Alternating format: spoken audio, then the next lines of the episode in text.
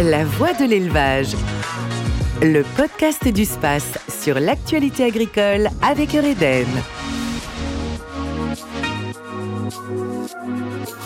Bonjour et bienvenue dans ce nouvel épisode de La Voix de l'élevage. Des nouvelles du space, toute l'équipe du space vous souhaite de belles fêtes de fin d'année et vous invite d'ores et déjà à prendre date de la prochaine édition du Salon 2022 qui se déroulera du mardi 13 au jeudi 15 septembre au Parc des Expos de Rennes. Le salon célébrera ses 35 ans d'existence et le visuel du space 2022 vous sera bientôt dévoilé sur nos réseaux sociaux. Alors restez connectés. Ce mois-ci, l'agriculture bretonne est à l'honneur. La Bretagne, très grande région agricole et terre d'élevage par excellence, est au cœur des enjeux d'aujourd'hui et de demain, avec notamment le bien-être de l'éleveur et de ses animaux, et également l'innovation. Se pose aussi la question de l'installation et de la transmission des élevages. Et pour aborder cela, nous accueillons Arnaud Lécuyer, vice-président de la région Bretagne en charge de l'agriculture, de l'agroalimentaire et de l'alimentation. Bonjour, monsieur Lécuyer. Bonjour. Bienvenue dans La Voix de l'élevage. Euh, Arnaud Lécuyer, tout d'abord, quelle est votre vision de l'agriculture bretonne aujourd'hui? Bah, C'est une agriculture bretonne euh, qui est diversifiée de par les filières qui sont présentes, de par les productions également. Une agriculture euh, bretonne avec des exploitations plutôt de taille familiale qui permettent encore l'installation des jeunes, qui permettent aussi le renouvellement des générations et qui, euh, on l'espère, euh, permettra aussi à de nombreux jeunes dans les années à venir de nous rejoindre euh, sur des filières toujours plus diversifiées. Quelle est la position de l'agriculture bretonne par rapport aux autres régions françaises, voire aux autres régions européennes? Bah, c'est une position qui est plutôt avantageuse, hein. je dirais. L'agriculture bretonne elle a cette chance d'être une région d'élevage et une région donc de production et de plusieurs productions. C'est-à-dire qu'on a à la fois du lait, on a à la fois bovin viande, on a à la fois du porc, de la volaille, de l'œuf. Donc on est sur une région qui euh, concentre euh, en elle-même toutes les productions euh, quasiment possibles en élevage. Donc c'est une vraie diversité, c'est une vraie richesse aussi pour notre région qui peut s'appuyer donc sur plusieurs activités. Là où d'autres régions sont plutôt monocentrées sur une ou deux productions. Vous avez participé à la 35e édition du SPACE, c'était en septembre dernier à Rennes.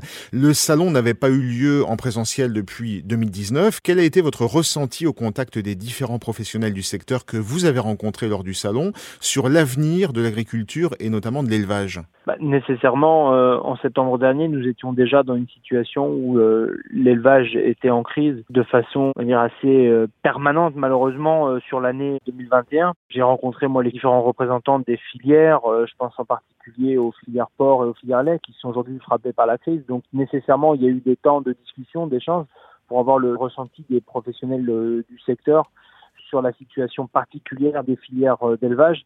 Mais ce que j'ai ressenti aussi en passant trois jours sur le salon, c'est que l'agriculture bretonne a une capacité de rebond, notamment par ce qui est illustré par le SPAS, c'est-à-dire la capacité, la force du réseau, la force des filières à travailler, la capacité qu'elles ont à travailler entre elles. Alors un peu plus tard, le 18 octobre, vous avez lancé une large concertation régionale intitulée Les États généraux de l'installation et de la transmission. L'objectif, c'est de réfléchir à cette problématique majeure. Qu'attendez-vous de ces États généraux? Bah, La première de nos attentes, c'est que tous les acteurs qui se sentent concernés par l'installation et par la transmission en agriculture puissent se retrouver pour euh, discuter ensemble sur ce qui se fait déjà en installation et en transmission et euh, ce que nous avons à faire demain pour répondre à l'enjeu du renouvellement des générations. Parce qu'aujourd'hui ce sont 2000 à 2200 actifs agricoles qui euh, quittent l'agriculture chaque année, le plus souvent pour prendre une retraite bien méritée et nous n'avons pas aujourd'hui les générations euh, suffisantes à arriver en agriculture. On est plutôt autour de 750 à 800 euh, personnes qui s'installent chaque année. Donc on a ce premier défi d'assurer le renouvellement des générations, reposer nos dispositifs, essayer de remettre à plat nos politiques à la fois de transmission et d'installation euh, pour répondre à l'enjeu du renouvellement, continuer à assurer une autonomie alimentaire, une indépendance aussi alimentaire, non seulement en Bretagne, mais également en France. Donc ce sont tous ces enjeux. Travailler aussi sur l'attractivité du métier, l'accès aux fonciers.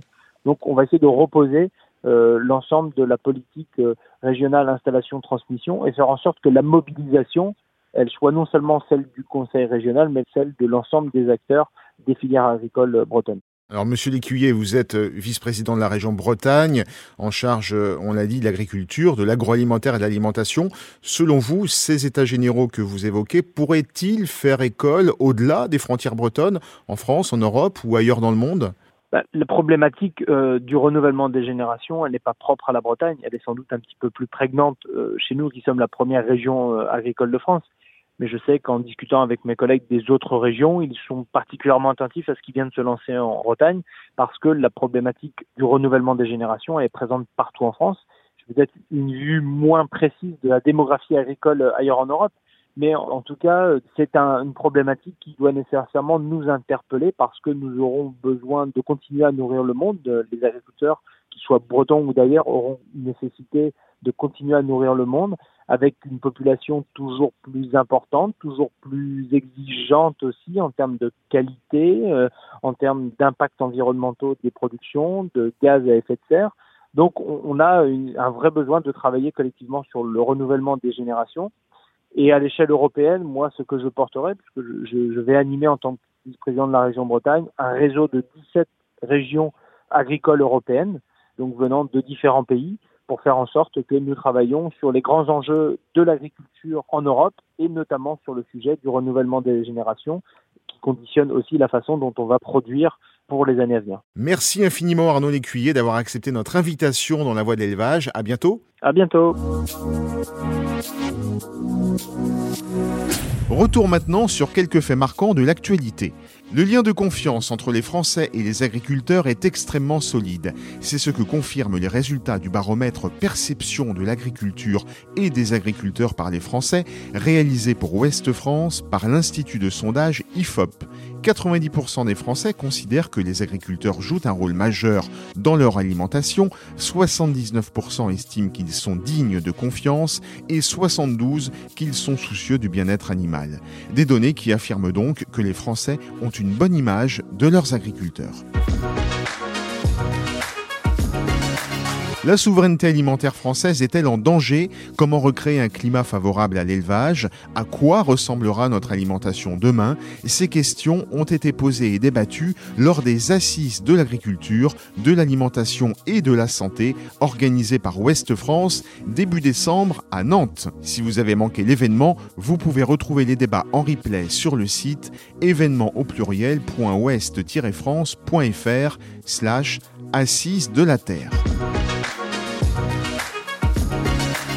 Les chambres d'agriculture ont signé leur premier contrat d'objectifs et de performance avec l'État, les fameux COP. Ils ont ainsi précisé leurs ambitions et leurs objectifs partagés qui s'articulent autour de plusieurs axes, notamment accompagner l'agriculture dans ses transitions économiques, sociétales et climatiques, ou encore créer plus de valeur dans les territoires et faire dialoguer agriculture et société.